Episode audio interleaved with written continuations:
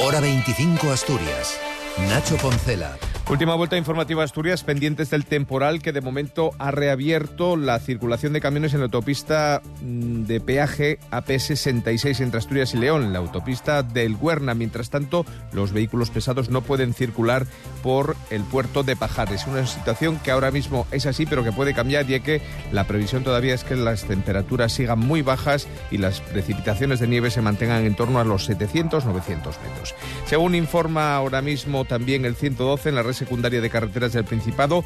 Hay cuatro puertos cerrados y son necesarias las cadenas en otros 15 altos de montaña, además de una docena de tramos de carreteras. Por su parte, la Confederación Hidrográfica del Cantábrico mantiene 14 ríos en seguimiento por el aumento de nivel del agua a causa de las lluvias, que ha dejado hasta 49 litros por metro cuadrado. La situación más complicada se encuentra en Pola de Siero, donde el río Nora se encuentra en situación de alerta. Además, la flota pesquera hoy no ha salido a faenar. Otras noticias del día, la secretaria general del PP, Cuca Gamarra, ha presidido esta tarde en Oviedo el Comité Ejecutivo Regional del PP.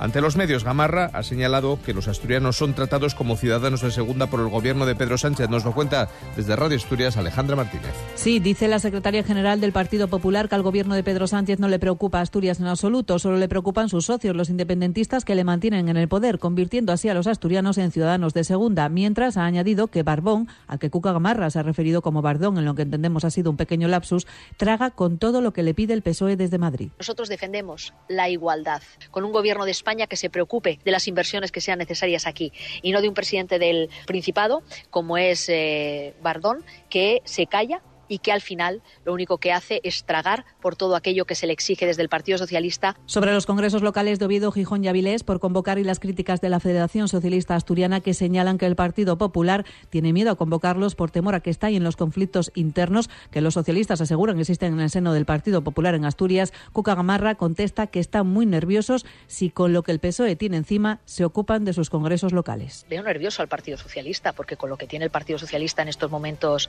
que se esté preocupando sobre sobre nuestros eh, eh, las convocatorias de nuestros congresos locales, la verdad es que pues demuestra su, su nivel, ¿no? Y no me cabe ninguna duda que la dirección eh, autonómica va a abordar esos eh, congresos en el momento preciso, que es pronto. Gracias, Alejandra. Declaraciones en Oviedo de la Secretaría General del PP en una jornada en que Renfe ha anunciado que acepta la demanda del Gobierno regional y de los empresarios para que el primer tren de alta velocidad que salga desde Asturias llegue a Madrid a las nueve y media de la mañana. Lo confirmaba el presidente Adrián Barbón. Se adelanta la, la, hora de salida, está por definir el, la hora exacta, pero lógicamente para llegar a las nueve y media tiene que adelantarse. Era una demanda que habíamos trasladado como, como, gobierno de Asturias, exigiendo esto que digo yo siempre de Asturias lo primero. O sea que... Y lo que, lo que ha pedido la consejera de Educación en Madrid a la ministra son aproximadamente cuatro millones para poder poner en marcha la segunda parte de las escuelines, de la red pública y gratuita del Principado. Se ha reunido con Pilar Alegría. El proyecto en sí les, les aparece parecido muy muy interesante, básicamente porque es una red pionera en España que es pública, autonómica y gratuita. Y sin lugar a dudas llega a todo el territorio y eso no existe en ninguna parte. Por cierto que la ministra ha dejado claro que para poder crear la especialidad docente de lengua asturiana y literatura es necesario aprobar la oficialidad del asturiano. La patronal hostelera y hotelera OTEA lamenta que el Ayuntamiento de Gijón haya rechazado firmar el documento de la FIFA para formalizar la candidatura del Estadio del Molinón como sede del Mundial de Fútbol 2030 y hace un, unos minutos en esa ciudad. Este año volveré a estar contigo.